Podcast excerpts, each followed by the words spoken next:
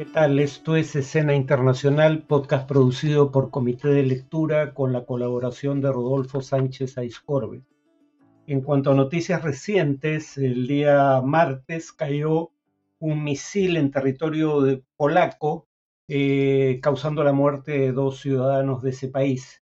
Eh, se temía que pudiera haber sido un ataque deliberado de Rusia, pero las eh, investigaciones preliminares de la propia OTAN dado que Polonia es un país miembro, eh, sugieren, y cito, que el incidente fue probablemente causado por el misil de defensa aérea ucraniano disparado para defender el territorio ucraniano contra los ataques de misiles de cruceros rusos, dicho esto por el secretario general de la OTAN, Jens Stoltenberg, y añadió que no ha sido un ataque deliberado contra el territorio de la OTAN y tampoco hay indicios de que Moscú planee cito, acciones ofensivas contra esa alianza.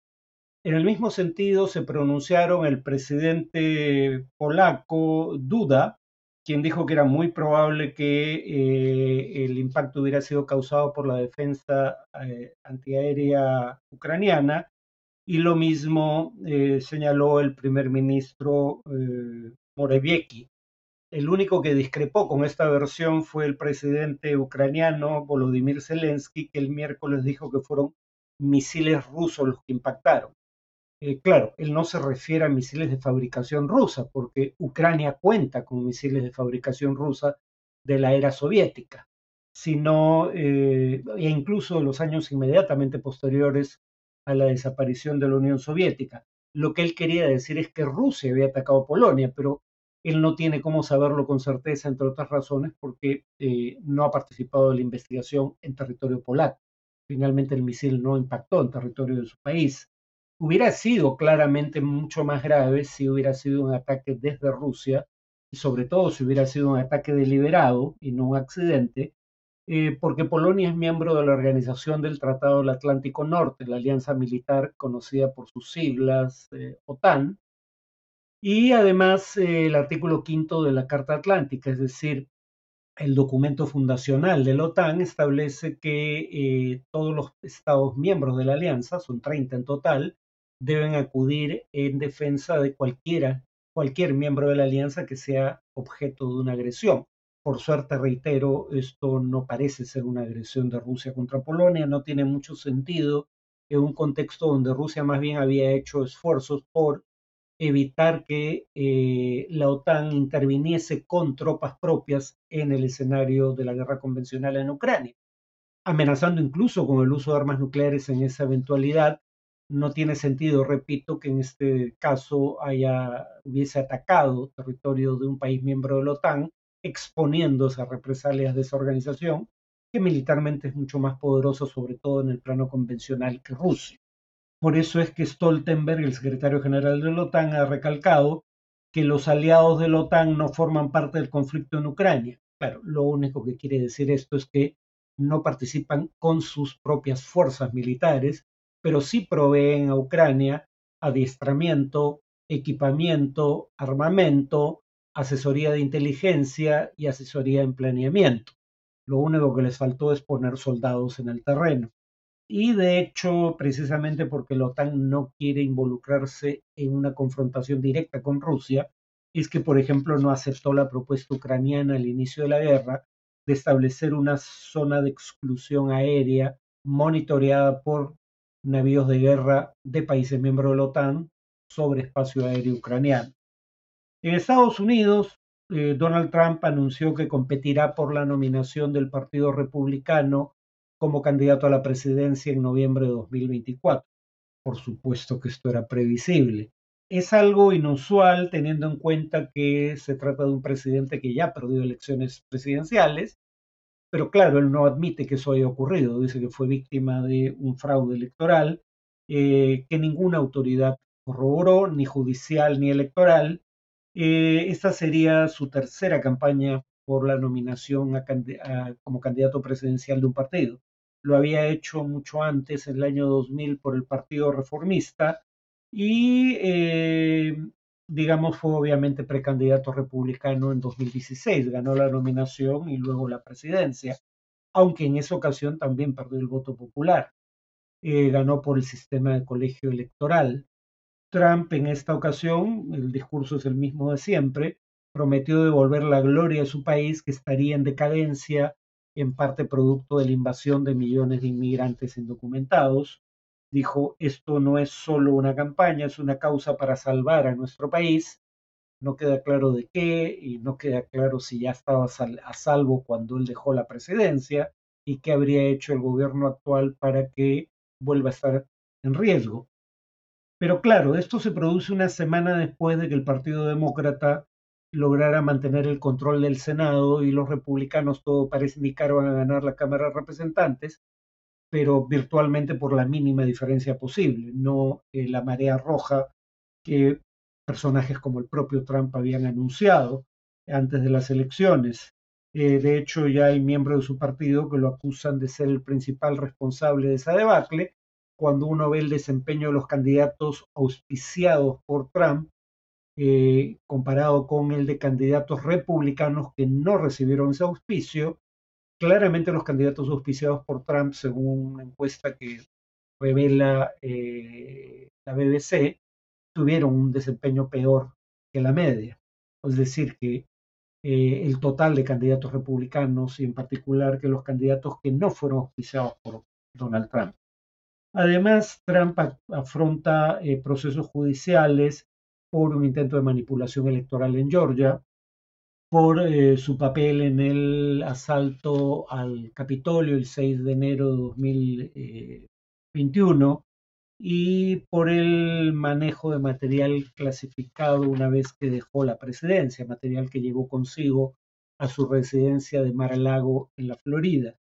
Eh, además, eh, producto en buena medida del resultado electoral para la renovación parcial del Congreso y la elección de gobernadores, ahora tiene un rival de fuste en Ron DeSantis, reelegido por un amplio margen gobernador de la Florida, cosa que no era el caso antes de las elecciones de medio término. Eh, el triunfo eh, por un amplio margen, repito, de Santis y eh, el resultado bastante peor de lo esperado del conjunto del Partido Republicano han hecho que esta sea una contienda más competitiva. Trump ya no es un candidato imbatible.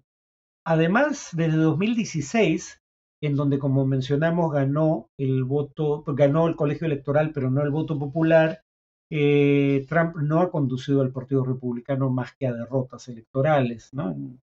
En, 2018 perdió la Cámara de Representantes, en 2020 la Casa Blanca y el Senado, y no recuperó la Cámara de Representantes. Y como indicamos, el resultado es en esta ocasión peor de lo previsto. El inicio de la gestión presidencial de Gustavo Petro en Colombia, y ya tiene algunos logros que mostrar. ¿no? El primero es eh, conseguir que el Congreso, en donde no tiene mayoría propia, aprobara la reforma tributaria propuesta con cambios relativamente menores, que es clave para financiar los programas sociales, digamos la recaudación adicional que permitiría la reforma tributaria, es clave para, repito, sufragar el costo de los programas sociales que ha ofrecido Gustavo Petro. También logró que se apruebe una ley de paz global que permite al gobierno iniciar diálogos con todos los grupos irregulares armados, sea que digan tener motivación política como el Ejército de Liberación Nacional o las disidencias de las FARC, sea que se, trate de grupos eh, básicamente vinculados a actividades criminales como bandas de narcotráfico. Eh, dentro de esta línea logró reanudar los diálogos con el Ejército de Liberación Nacional que se detuvieron durante el gobierno de su predecesor, Iván Duque, y además ha restablecido relaciones diplomáticas con Venezuela, lo cual ayudó a que el presidente venezolano, que parece tener influencia sobre las FARC, parte de cuyos eh, militantes operan desde territorio venezolano, eh, eh, actúe como garante en los diálogos entre el gobierno colombiano y el ELN.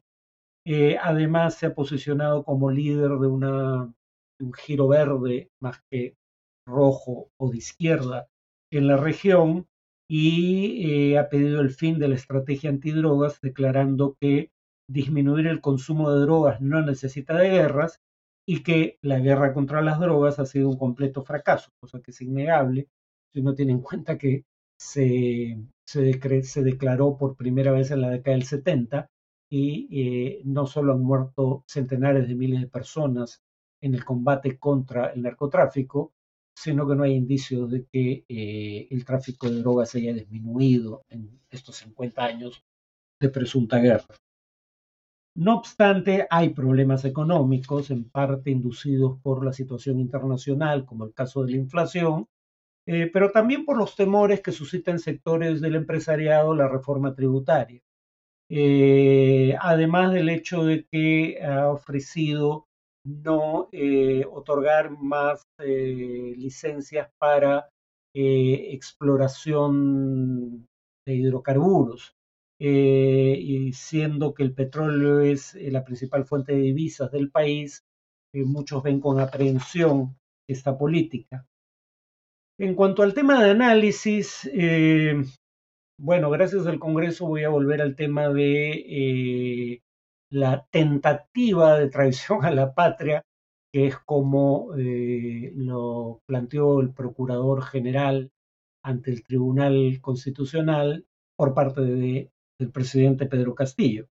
Se le acusa de haber ofrecido salida al mar a Bolivia eh, de una manera que atenta contra la soberanía nacional. Él alegó luego de las infaustas declaraciones que brindó a CNN en español, que son las que lo pusieron en este dilema, que lo suyo no era distinto al ofrecimiento hecho en su momento por Fujimori García, el primero de los cuales firmó el convenio Bolivia-Mar el año 92 y el segundo lo amplió. Quienes cuestionan esto dicen que Fujimori García jamás ofrecieron una salida al mar con soberanía Bolivia. Pero en honor a la verdad tampoco ofreció tal cosa eh, Castillo. Eh, la palabra soberanía no fue pronunciada en ningún momento en el transcurso de la conversación. Eh, eso es una presunción de sus críticos, pero no está en sus declaraciones. Y se le acusa por plantear la posibilidad de una consulta popular. pero en cualquier caso, jamás dijo durante la entrevista luego de la misma, eh, qué cosa sometería a consulta popular. Eh, digamos, si se tratase de someter a consulta popular eh, una salida con soberanía al mar de Bolivia, primero eso es algo que nunca había planteado ni el presidente ni los partidos, ni el partido por el que postuló, ni los partidos aliados, y de cualquier modo sería inconstitucional, porque para darle salida con soberanía al mar a Bolivia o cualquier otro país limítrofe, había que cambiar los tratados de límites.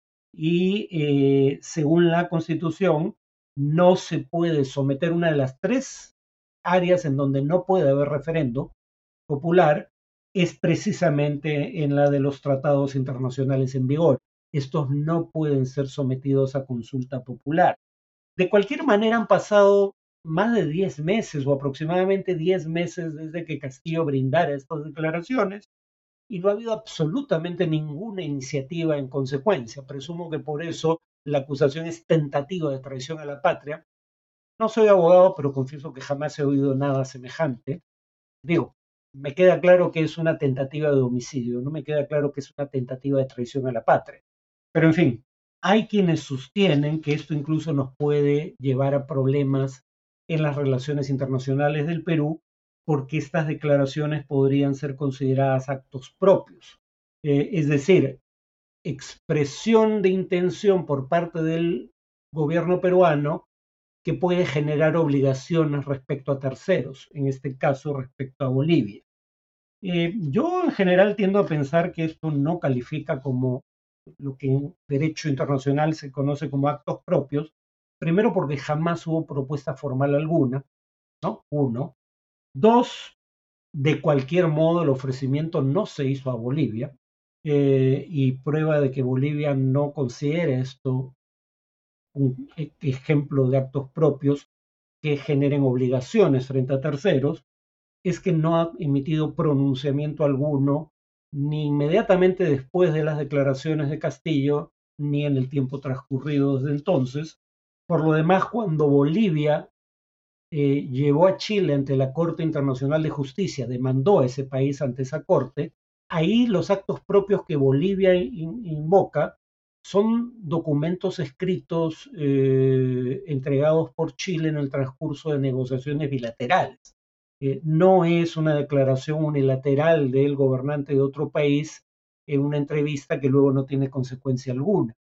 Y además, cuando Chile es demandado por Bolivia ante la Corte Internacional eh, de Justicia, Bolivia claramente establece en su demanda que no cuestiona el tratado de límites entre ambos países, eh, uno.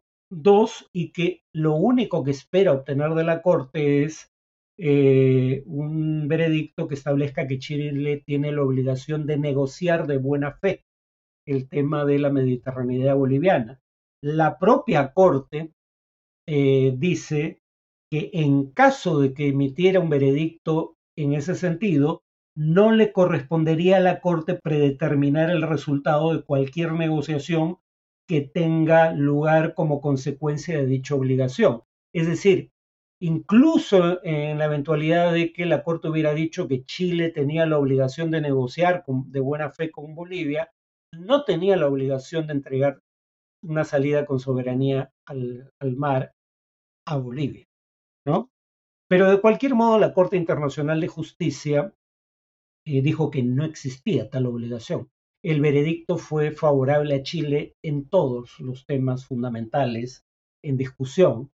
O sea, en otras palabras, incluso en el supuesto negado de que lo dicho eh, en una infortunada, eso sí, declaración de Castillo, pueda ser considerado actos propios, eh, aquello a lo que podría obligar eso al Estado peruano no implica necesariamente eh, cesión de soberanía, ¿no? No lo implica en lo absoluto. Eh, eso tendría que ser algo que el Estado peruano decida por sí ante sí. Eso no está implícito, eh, incluso en el escenario planteado por quienes creen que esto constituye un acto de traición a la patria. Hay suficiente evidencia incriminatoria en el informe de la Fiscalía de la Nación como para eh, actuar frente a un gobierno como el de Castillo con base en temas como las acusaciones de corrupción en su contra, como para perder el tiempo en esto, que francamente no tiene ni pies ni cabeza. ¿no? yo sí creo que hay evidencia sólida de eh, comisión de eh, actos de corrupción en el gobierno basta con revisar eh, el informe de la Fiscalía. Claro, la fiscal de la Nación tiene un bagaje personal cuestionable, sobre todo en su relación con su hermana, la que habría defendido de acusaciones en su contra, y probablemente esté actuando en mancuerna con sectores de la oposición. Pero al margen de qué sea lo que motive a la fiscal de la Nación a presentar la acusación contra el presidente y su entorno, la evidencia es clara. No solo hay testimonio, hay evidencia, no solo hay indicios, hay evidencia directa de lo que se imputa.